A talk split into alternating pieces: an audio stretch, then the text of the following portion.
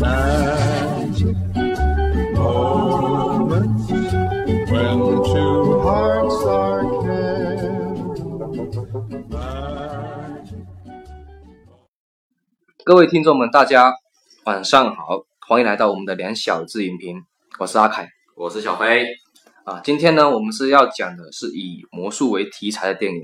没错，就是今天魔盗团。啊当然，今天我们还有幸请来了一位魔术师，来，我们请他自我介绍一下。 Hello，大家好，各位听众，所有的好朋友，大家好，我是魔术师阿佑。那据我了解，我们的阿凯他好像也是一个魔术师嘞。是的， 这个不敢当， 不敢当，因为那是以前啊，四五年前的时候，我也有在那个呃福建这一块在做一些商演，也是近景魔术这一块的。当然，据我了解，阿佑你是舞台魔术为主，对吗？对对对，没错。好的， 那我们今天呢，魔术后面我们肯定会讲一些关于魔术这一块的。嗯，没错。好那我们就想，嗯、闲话不多说，进入我们的主题，今天魔道团。 Come and catch ya!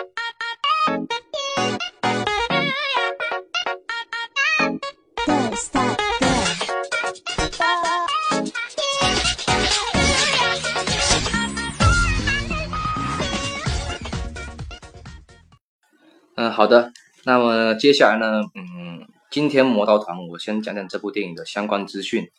嗯，这部电影是由顶峰娱乐还有英皇电影呃这两家影业公司制作出的大电影，成本是七千五百万美元。在北美上映的时候呢，是二零一三年五月三十一日，那中国会晚一点，是十月十号。全球票房是三点五亿美元。当然了，这部电影有个有趣，就是它的这部电影的片长啊，有加长版的，还有正常版的。那正常版在我们大陆是一百一十五分钟，在北美有一部加长版是一百二十五分钟，那多了十分钟，这个里面有一些多出来的场景，我们也不是很清楚，反正大概就有一个加长版这么一说。嗯，那么导演的名称叫做路易斯·莱特里尔。嗯，这位这位导演，我感觉很少很少有人听过这个导演名称。我看他他的电影好像也没几部吧，你有印象吗？小飞嗯我只记得他他好像拍过一部叫《诸神之战》，这个我后面会讲。啊，后面你讲对这部电影啊，《诸神之战》，诶，我看过，但是这是真的这位导演拍的吗？是啊，好，那待会你可以详细讲一下。啊，另外呢，我就讲讲这四位魔术师啊是主演的名称吧。呃，第一位就是那个丹尼尔，呃，他是一位扑克牌王子，嗯，扮演者是杰西·艾森伯格。另外一位心灵魔术师，呃，他扮演的角色是梅里特，演员名称叫做伍迪·哈里森。那么之前我们在那个灾难特辑里面有提到过的，他就是那位演《二零一二世界末日》的那个呃神经兮兮的预言家嘛，头发长长那一位、啊就是他是啊，他还在这部电影里面参演了心理魔术师。另外呢，就是那位女主角的女魔术师，她扮演的是逃脱师啊，名称叫做艾拉菲尔菲舍尔，啊这名字有点绕口。好，另外一位就是神偷师，一开始就是把那个呃汤勺意念弯曲掉那个，然后偷了那个旅客的钱包那刚个。开始扮演小偷的那一位。是是是是是。然后它的名称叫做戴夫·佛兰科。好，那这边重点要提到一位就是 FBI 探员，他是由我们那个呃马克·鲁法洛啊，他饰演是罗德，他是在那个复联里面扮演绿巨人的那一位。嗯，那这位演员呢，也是一位老戏骨了，演技确实是不错。好，那我们现在，嗯，小飞，你来谈谈这部电影的一些剧情方面的来聊一聊吧。嗯，好。那这部电影主要是由两个最主要的人物串串起来的。第一位就是刚刚我们所嗯说到的，由马克·鲁法洛扮演的罗德。嗯那还有一位就是由布莱德利，就是由那个弗里曼扮演的布莱德利。嗯然后整个剧情的概括下来，就是说由马克·鲁法洛扮演的这个罗德的父亲，嗯就是被弗里曼这个人所扮演的这个布莱德利，刚开始是揭露了魔术，是，然后所以说他的父亲就会选择，就是说采取了一个呃比较不成熟，而且危险性会相对比较大的一个方式去表演。嗯结果就困在了那个呃，就是一个保险箱里面，导致了这个我们的魔法失，就是魔术失败了，嗯就挂了，死在里面了。嗯，然后在我们马克·鲁法洛扮演的这位罗德的眼中，就是因为就是这个布莱德利害死了他的父亲。嗯嗯，然后，但是话说回来了，这个这其中，嗯，呃，我们这个保险柜的材质和啊工艺也是有问题的。然后，但是遇到这种事情，这个他们所投保的保险公司，嗯他不选择赔偿，而且当时的这笔资金是在一个法国银行上面。嗯于是呢，罗德就集结了四位表演能力出众的一些，就四位表演能力出众的人嘛，嗯就是我们俗称的天启四骑士，哦，就是对这个保险公司还有法国银行，最后还有这个布莱德利进行了一种报复。嗯嗯这个就是我们这一部《惊天魔盗团》的一个整个剧情的一个简要概括。那阿凯，你觉得对于这个剧情，你能给他一个多少的分数呢？呃，这一部电影的剧情我可以给七分吧，为什么这么多啊？呃，因为这也不算多了，这七分也算是合情合理。因为这一部电影的剧情里面的一些人物设定，我觉得还是比较好的。为什么呢？因为比如说里面有一位逃脱师，还有一位就是那个扑克牌大师、心灵魔术师，还有神偷师，这四位魔术师都有一定的身上都有一定的技能在里面，在这部电影里面能产生一些作用，并没有说多余出来的。哦对，然后呃，有还有就是里面那位老戏骨，呃，绿巨人的扮演者马克·鲁法洛呢，他是扮演 FBI 的探员嗯啊、这部电影呢，万万没想到他居然是一位幕后指使者。对，他一开始我是以为是那个揭秘者，揭秘啊者，对，揭秘者，魔术揭秘的那一位。哦就布莱德利嘛，是是是，然后这个剧情很有很多有很多悬念，到结果呢，他都会给你魔术揭秘，包括他最后的那个幕后指使者都会出现在你眼前啊，啊这个对就是他剧情的安排，还有一些呃设计，我觉得是比较合情合理、很完美的。好，那么呢，阿佑，你这部电影剧情你打几分？剧情的话，九分吧，九分，对哦这么高？那你说说看。因为我觉得他的电影很不错，而且他的安排的这一个非常的紧凑，特别是他的剧情。那他的一个前半部分是非常的精彩的，嗯嗯最后一部分呢，它的布局场景也非常的大，嗯，但是就是呃后边那一部分是给人的感觉就是稍纵即逝，一下子精彩的东西一下子就没了。虽然说是很惊奇的，就是很好的，一瞬间的事情。对，就是一瞬间很美好，但是就是感觉结尾的话好像有少了一点东，少了一点什么东西，对不对？对，少了一个火候，呃，再补充一点点就可以让你这个部电影更完美一点。 是是是，嗯 嗯，那就这样子吗？还有没有想说的？嗯，没有，没有是吧？对好，那么呢，嗯，那小飞你觉得呢？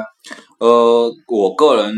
因为打蛮几喜分欢这种电影的嘛，所以说我打了一个七点五分。哦，比我还高，来是说说看。因为这一部电影，我个人觉得是它可以也是可以当成一个魔术来看的。对对嗯它的开头是会非常的炫，然后但是同样也有个弊端，就是会让你觉得一边看，我一边觉得它结局会不会烂尾。嗯嗯嗯然后因为这部电影的节奏会非常的快，前一个小时是有非常非常多场的那种让人家闪瞎眼的那种魔术秀，嗯嗯然后接之后涉案的金额也会越来越大，于是观众就会开始担心说，你现在挖坑挖这么大，之后你如果说怎样填不回来怎么办？嗯，所以说，呃，就是说这样的快节奏就会让人家觉得，你如果说放到慢节奏的话，会不会变得很平淡？就是说没有任何的亮点。嗯，这个观众会去想嗯到这一点。对，所以到后半段就回来了，嗯后半段就变成开始变成那种炫酷的高智商犯罪。嗯还有就慢慢露出了一种典型的商业片的面目，比如说追捕啊、对，嗯飞车啊、嗯大劫案啊，嗯嗯然后最后的半个小时，按照我们正常的道理是一种逆转的一个时候，嗯嗯嗯但这部电影的确是有开始逆转，就是准备供出最后的那个大 boss，对，但是供出来以后和我们想象中距离不远，但是还是有点偏牵强了一点。嗯嗯所以说，不过看到这一部电影，就是说前面的铺垫到后面都还是有照顾到的话，也是一部可以过关的电是影。是，它有前呼后应，这个对东西对，嗯就像说我们刚才说的，这个导演是路易斯·特莱里尔的另一部电影嘛，我刚才不是刚说了，就叫嗯是《是诸神之战》嗯你聊聊。嗯对说说这部电影，虽然说对我们来说是对外面来人来说是褒贬不嗯一，但是就是说起码这一部电影在美杜莎的那一段，嗯拍的还是让人家觉得哇很震撼，就觉嗯得这部电影还是很可观的。所以说，因为有很多观众也是因为这一场电影、这一场这一幕情节去嗯看这一场电影的。嗯，啊，那行，那嗯、小飞说的不错，这部电影看来你看得很仔 细。对对对，好，那我们就接下来我们就为那个表演打分吧。表演，嗯、那阿佑你打几分呢？表演表演这一块的话，我打九分，这么高，来说说看。因为它里面的一些手法、魔术手法呢，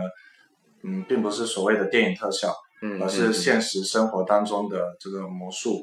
嗯魔术师他都会用得到的一些嗯手嗯法。嗯嗯嗯对，所以我给九分。啊，好，那阿凯你呢？呃，我这一方面表演我给打是七点五分，七点五分嗯啊，比较平均，因为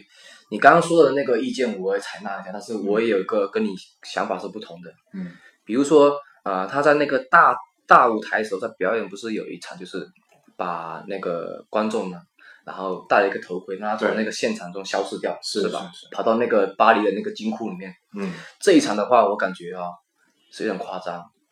并不能说他没有应应用到特效，特效肯定是有一点点的。嗯然后呢，我觉得不合逻辑就是说，呃，如果他在舞台上表演这一段呢，在我们现实当我们生活中是不可能出现的对，没错，啊，对吧？而且他只能说在现实生活中，我们是可以以电视的方式呈现出来，嗯有一些画面剪接，然后导才能把这部呃他整整场这个表演呢给他呃呈现出来。如果要现场表演的话呢，是不太可能，因为很多死很多死角，对对对，那些角都会让人看出他的破绽的地方。是没错啊，，这是以我们之前也有呃玩过魔术这个是方面去研究的。对，啊，然后另外呢，这一方面还有就是那那个警探在追他们的时候嘛，有一段是追车追车戏嘛，对吧？然后在途中有一些戏剧特效，啊、我感觉算是不是很好的一个戏剧特效。这方面它肯定就是、呃省了很多成本，因为这部电影本身是七点五呃七百五十万美元的，嗯所以说成本并不高。戏剧特效也只能说呃中等而已，不算是像我们那个漫威啊那些大片的一些特效。毕竟钱少啊。嗯嗯嗯，好，那小飞你打几分的表演？表演吗？表演我个人是打了差不多八点五分，因为8.5我像我不像你们这样子，可以能看得出它里面的一些魔术的一些细节啊什么的。嗯所以说我个人都是觉得他们是，呃，演员就等于说把他们各自的一些角色有嗯一种深深的代入感，他们都已经说把自己该这角色该表演的地方都表演得非常淋漓尽致了。啊啊啊啊！呃，我的差不多表演我的感觉就只有这些。嗯，那好，嗯，小飞，我们接下来就为这部电影的娱乐性打分，你打几分？呃，娱乐性吗？因为我个人也是一个对魔术非常喜爱的一个爱好者，嗯，所喜以欢看说魔术。对我这部电影我给他打了十分，因为他的一些魔术场景都是非常酷炫的。嗯，不如我们还是让专业的魔术师来点评一下喽。嗯阿佑，你觉得呢？呃，我觉得娱乐性的话，我应该是会给十分吧，哎，这么高这么高吗？哦嗯对对对，因为这部影片给我的感觉就是除了精彩，精彩，那么就是精彩了。哦，对，那阿凯你呢？呃，我打是九点五分。九点五分。嗯嗯，那那我这扣了零点五分去哪了呢？待会我会详细说明的。好，嗯这个九点五分，我打这个分数其实也不会说很夸张，其实真的是还算好的。嗯啊，那我讲一下，因为当时这部电影是二零一三年上映的，那个时候，嗯，就像你们说的时候，我还在表演魔术，在做一些商演表对演之类的，然后刚好也身边一些魔术爱好者跟我就说约我去看这部电影。那这部电影我们到影院去看的时候呢，在看看电影的过程当中，啊，我们就开始揣测他这个魔术怎么表演的，嗯啊，包括说，呃，他这方面是不是用到一些戏剧啊什么的？但是我们发现手法倒挺多的，因为电影里面的一些场景跟现实生活中也是有关联的，而且也很相似，生活上也也能做到这一点是没错。啊。然后，嗯，之后电影看完之后，我们就回到家里面，就这些，呃，这几位跟我去看电影的魔术师就开始，我们就开始讨论了。嗯，哇，这个魔术怎么表演的？那我们这个手法是不是能做到跟电影里面的几乎效果是一样的呢？啊，这个就是我们考虑的问题。那这个娱乐性就是说，这部电影给我们带来就是让魔术爱好者有一种心动和思考，还有模仿、揣测的一种行为啊，这个倒是觉得不错。另外，你们刚刚说那个我那个零点五分跑到哪里去了？这点我就要呃说一说了。嗯、因为我跟我呃这几位魔术师去看的时候呢，是看九号厅的 IMAX 三 D 的。那个时候呢，它没开空调，特别的热。人家都说去影院看电影，第一图就是它画面清晰，还有就是观影的过程中它环境得舒适，太闷热了，这是一点。所以说这零点五分就来自于这边。嗯，好，那娱乐性就这边就可以结束了。那我们，呃，我记得好像这部电影之后还拍了第二部，啊、第二部的话，嗯、小飞你看一下你有什么感受呢？你可以讲一讲。呃，第二部我之前去看的，我是觉得根本没有第一部的好。嗯第二部我是觉得它是看起来是让人感觉蛮爽的，但是完全的没有魔术的那种感受了。就像第二部中间有一个场景，就是雨滴停在半空中，嗯，它这一部是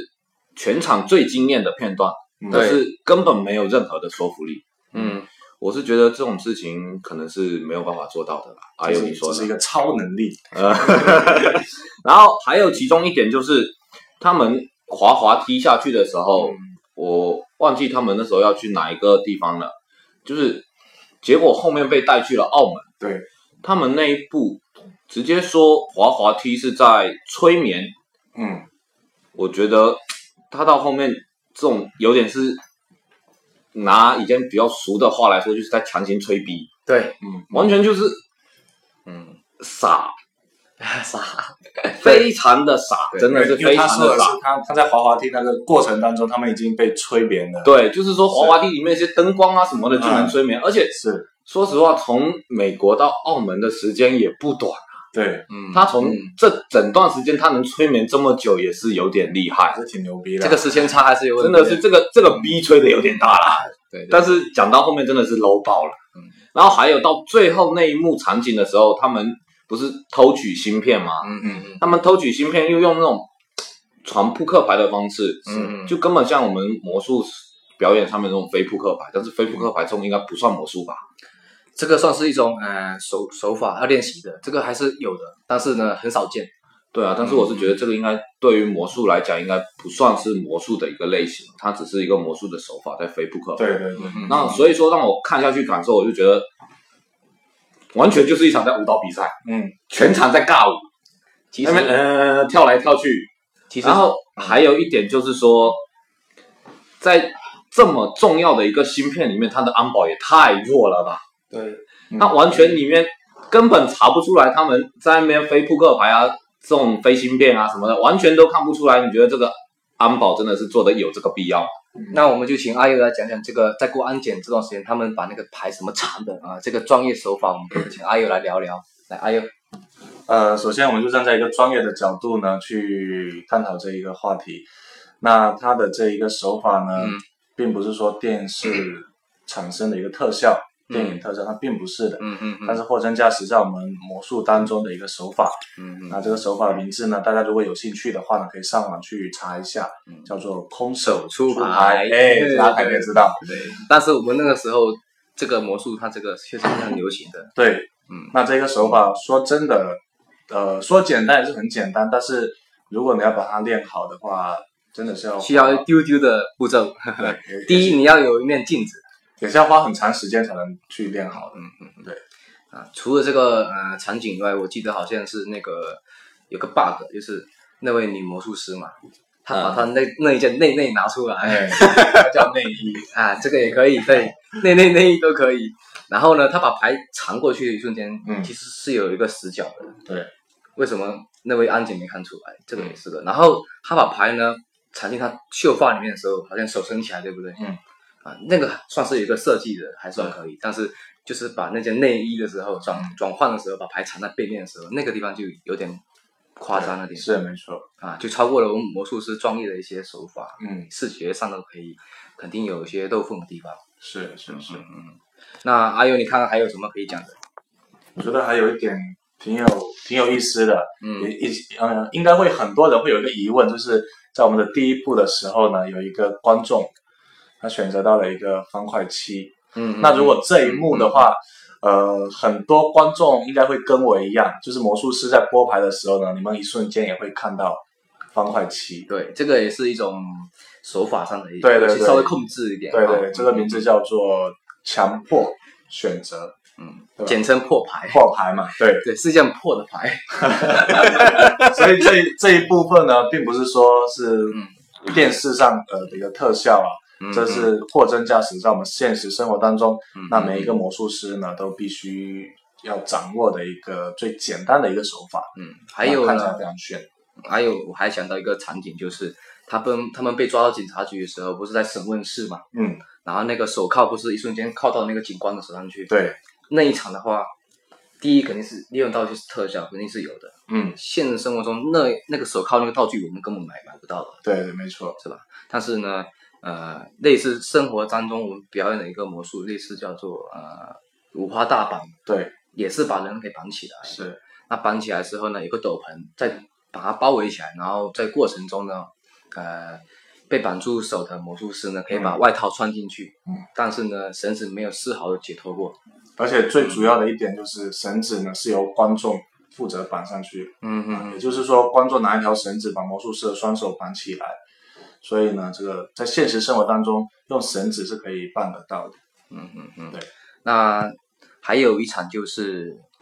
一开始那个神偷师呢，在偷钱包那个过程当中，嗯这个魔术呢也是有在生活当中我们也是看到是过。以前刘谦有有在那个有个商演的时候有表演过嘛，对，那个魔术的名称就叫做扒手的噩梦，没错嗯。所以说，嗯、呃，阿友，我们聊聊这个场景，生活当中我们能做到呢？来，最近好像我不不晓得大家有没有发现，最近的朋友圈呢有类似的一个小视频啊，就是一个一个男的，他他是一个扮演扒手，嗯但他是一个非常诚实的一个扒手，他就嗯直接跟观众讲说我是我我是一个扒手，你信不信？嗯然后他说不信啊，嗯然后这个时候扒手就从自己的口袋把钱包拿出来，嗯这钱包是观众的钱包，嗯嗯嗯。但是那个表演者叫什么名字啊？呃，那一位表演者，我想想啊，那不是重点，你知道吗？啊，重点的是因为那个表演者其实并不是很出名的、啊所以说我不用在意是吗？你不要不要这么在意。对哦 好吧，好吧，好吧，好吧，好。那另外呢，我记得还有就是一开始他偷钱包之前有一个就是意念贪勺吧，贪勺给意念短弯曲掉是吧？弯曲掉，嗯，那我记得以前阿佑，你记得我们那时候二零一二年的时候有个流行的魔术嘛，嗯，就是把硬币给弯曲掉，是硬币然后金属的，金属弯曲嘛？对对对对对是。那贪勺这个版本，一个是手法版，一个是道具版，对不对？嗯那阿佑，你聊聊这个道具版的是什么样的？呃，道具版的是什么样的？那我在这里讲，就好像有点像揭秘的是吧？那你就呃婉转讲一讲点，讲个大概吧，好不好？对对对对对，就是道具版的这个东西，它其实啊、呃、是这个汤勺是可以给观众检查的，是那检查不出任何问题。那只要汤勺在表演者的手上，在魔术师的手上的话，，嗯，他就可以任意的去弯曲，包括他的角度。诶，我记得那个 YIF 那个 if 嘛， if 对对他不是有在那个录节目的时候有一个就是把汤勺弯曲成一个戒指，对对然对后一个像是艺术品的样子，工艺对吧品非常工艺品漂亮对，然后戴进女孩子的手上去。对，但道具是不是升级版的？那个道具肯定是升级版的，嗯因为我们以往的这个汤勺它的道具只能说嗯嗯嗯是一百八十度旋转，就是一条一一百八十度旋转。嗯嗯那 if 的它那个版本，它是可以任意的去呃折成，就是很漂亮的一个形状，就是了而且还能让观众检查一遍，对，，没错，检查完之后才能表演。这个其实算是一个比较没有瑕疵的一个道具。对但是说道具也不能说全是道具，嗯也有增加一些手法在里面的，对，它的一些视觉角度都控制好，没错，没错吧？哈，是，那其实我呢，之前我也是以近景魔术为主的，啊，我很喜欢跟跟呃观众呢面对面的互动，然后呢、嗯用语言来控制观众，对然后行为上、动作上的手法呢跟语言达成一致啊，这个我很喜欢。嗯，所以说呢，哎，阿友，你之前除了舞台以外，你近景魔术好像我记得你也有玩过哦，对，是没错。因为近景魔术的话，它应该算是一个比较生活类型的一个魔术表演，嗯嗯它可以随时随地，那只要你的朋友、你的这个同事也好啊，新人也可以新人也好，嗯他们想看的话，你都可以马上的去做这个表演。另外呢，敬请魔术呢可以在一个场合上表演，比如说呃，我们一群朋友啊，在 KTV 里面啊，在聚会的时候，对，你可以用一些娱乐化的魔术呢展示给观众看，然后呢，给能把这个氛围起起来，是起一个氛围嘛。所以魔术近景魔术呢比较生活化，而且也有也有一种就是跟观众的互动，嗯，能起到一个氛围的调节，对。对吧？那阿尤尼近景魔术你会比较喜欢哪一方面的？呃，近景魔术，当然，因为我接触近景魔术一开始的话，很多朋友他都说，诶阿玉啊，你是一个魔术师，那你能不能变钱？ 所以呢，变钱的话，这个魔术应该是我比较喜欢的一个魔术。那这句话，当时我们不是刘谦，不是二零零九年春晚出来之后呢，就对开始有近景魔术这个潮对流对嘛，对，啊，那就很多人就说变钱。嗯，那变钱这个说法我们就不多说了，对，只是很多人说，哎、你会变钱，那魔术师变钱来变一下，变一下，变一下。对对对对然后这时候我就跟他讲说，如果我会变钱的话呢，那我现在早就成百万富翁了。啊，这句话其实既优雅又回回驳他，但是也不会不失礼貌。是啊对对。 还有呢，你聊聊这个，但是 我我很喜欢人家问我说，哎，你是魔术师，那你会不会变钱啊？ 那我会跟他讲 说，呃嗯，会呀、不然现在我变给你看好不好？那这个时候你知道吗？观众他是非常兴奋的，哎，是魔术是师可以变给变给 我，呃，但是。呃，又到这个时候，我会跟他讲说，嗯那你知道吗？就是魔术肯定是假的，不可能凭空变出来的。嗯，这样子吧，你借我一张一百块好不好？一张变两张一 是吗张？变两张，那这个结果，这个观众肯定要糗大了。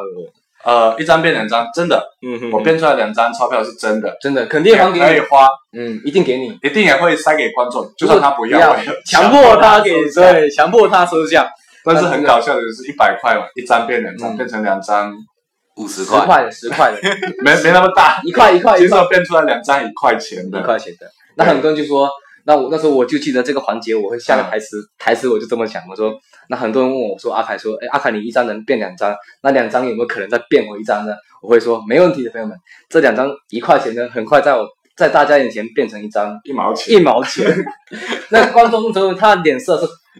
非就他常臭整的，整个人他是僵硬的，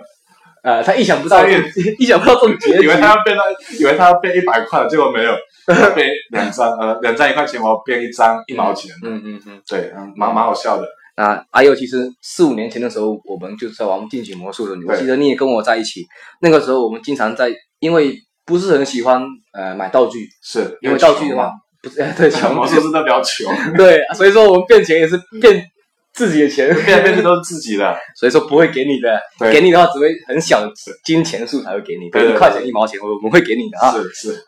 那个时候我记得就是我们只没有买道具，那我们就练一些手法的。对，那个时候有硬币，硬币很多矩阵，对不对啊？嗯是四币归一，包括说呃硬币消失出现这方面的。嗯。另外就是呃嗯，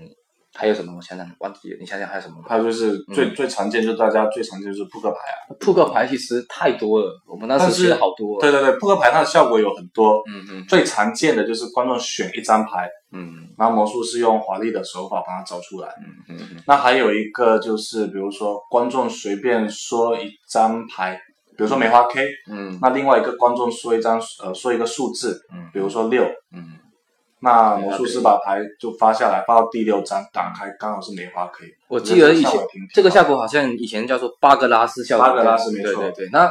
好像我记得刘强有在那个综艺大哥大有表演过。对对。对，他好像也就是呃让观众啊、就用球网背对着观众，嗯然后扔球嘛，让让任观意众挑选出来的观众是是，那观众捡到就站起来，然后就说一个数字，一个说花色，一个说数字，嗯然后另外一个是说整副牌的牌数啊、嗯然后比如说他拿他一个第一个观众说的是黑桃，然后另外一个观众说 K，嗯，另外一个观众说三十二嗯，那刘谦就会说呃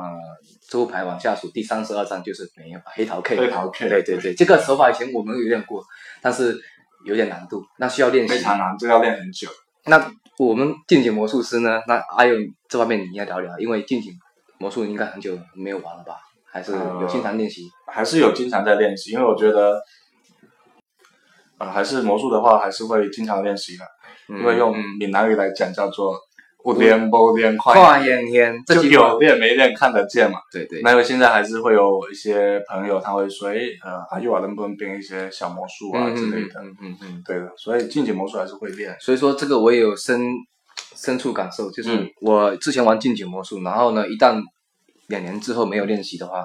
其实你还记得怎么表演，但是你的一些手法已经不熟练了，对，没错，整个手硬邦邦的。没 错，哎我操，哎，啊，今天我们飙了两句那个闽南语，希望对大家也，可以听得懂。嗯对，我们后期可以做一下翻译，好不好？哎，虽然说不是有屏幕，但是呢，我们可以让观众幻想，啊让听众幻想那个字幕。但我觉得他们应该可以猜得出来。对呀、因为台湾剧看多了嘛，台剧很多嘛，对不对？啊，冻美条啊什么的。 好的，好的。那小飞，啊，今天我们聊了这么多，也该聊到你了。你虽然说没有玩过魔术，但是我记得你以前也喜欢看魔术。你还记得以前跟我在一起的时候，我在变魔术，你也经常呃，那时候我啊对真吧的是嗯蛮喜欢魔术，因为从小到大我就觉得魔术这种东西就非常酷炫。嗯对，然后那时候最早的时候就喜欢的是那种舞台魔术，嗯，嗯，然后正好我们今天就是有幸请到了我们阿佑，就是一个舞台魔术的魔术师。是的是嗯的那正好来解一下我很多年前的困惑。可以啊，可以啊，你问我。我之前真的总觉得一个人放进箱子里面，然后从中间切开，我总觉得他那个血真的不会喷出来吗？然后到后面居然还能接回去，这到底是怎么做到的？呃，其实这个东西呢，说，呃，我大概讲一下吧。它的危险系数呢还是会有的，但是就是会，并不是大家所想象的那样子。那我们在表演的时候呢，也是会经过多次的彩排，嗯跟助手达到一个默契配合，它的默契配合也要挺高的。助手很重要。对助手很重要，嗯嗯因为如果一下子，比如说一刀切下去两半，那默契要是没有配合好的话，就永远都还还原不了的。之前不是有一条新闻嘛，然后呢，就是呃，魔术师呢，他没有注意他女助手的那个那个呃，当时不是对激光出问题了嘛，是然后女助手她当时在拍那个道具箱的时候，魔术师他没有注意到，然而后且他还很兴奋，你知道吗？对，他就觉得哇，这个真的是演技派的，他觉得他女助手演的非常好，嗯，好像真的被困住的样子，要被是被杀的那个情节，他感觉自己好像哇有那个欲望把他砍下去，结果就用那个锯子嗯把他头砍下去，结果呢？啊后面结局才发生后面后面才发现，哎，真的这个失误了。而且还流出了血。嗯啊，这个就是所以说表演魔术有一定它的风险性在里面，是一定要深思熟练，包括呃跟女助手的那个呃配合一定要嗯配合对默契。是是是。然后小飞，你刚刚说到这个舞台魔术，如果换做呃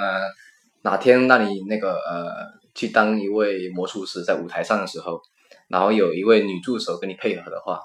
嗯，那你会不会想去表演一下呢？当然想啊，如果我有这个技术的话，我真的会很想去表演这一，就是说表演一场魔术给观众看。那这个时候你就要请我们的阿友呃是吧？所以说我一直想要拜阿佑为师啊。哎，不敢当，不敢当。他是说有 有 money 来就可以收。哦那可以啊，就看你诚 意嘛。好，好，好，那我们今天闲话不多说，我们今天的节目就到这里。嗯再次非常感谢阿佑来我们的这个节目做一个嘉宾。是的，也希望呢，阿佑呢下次来的时候呢，一定要带一些厚礼，哎厚礼。那这个厚礼不一定呃一定要很厚啊，对哈、主要看诚意啊。对，诚意在哪里哈、好的，朋友们呢，谢谢你们的收听。那下期呢，我们会做就是护呃银河护卫队吧，呃，如果五月五号上上映上映的时候，我们就会做一个对银河对对护卫对队对的节目。嗯，那也谢谢呃听众们的收听，那我们就下期见吧，拜拜，拜拜